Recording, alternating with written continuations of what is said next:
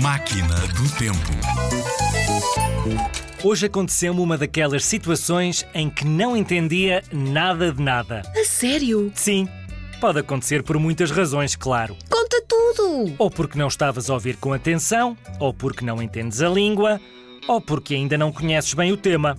Em português, podemos dizer, por exemplo, isto para mim é grego.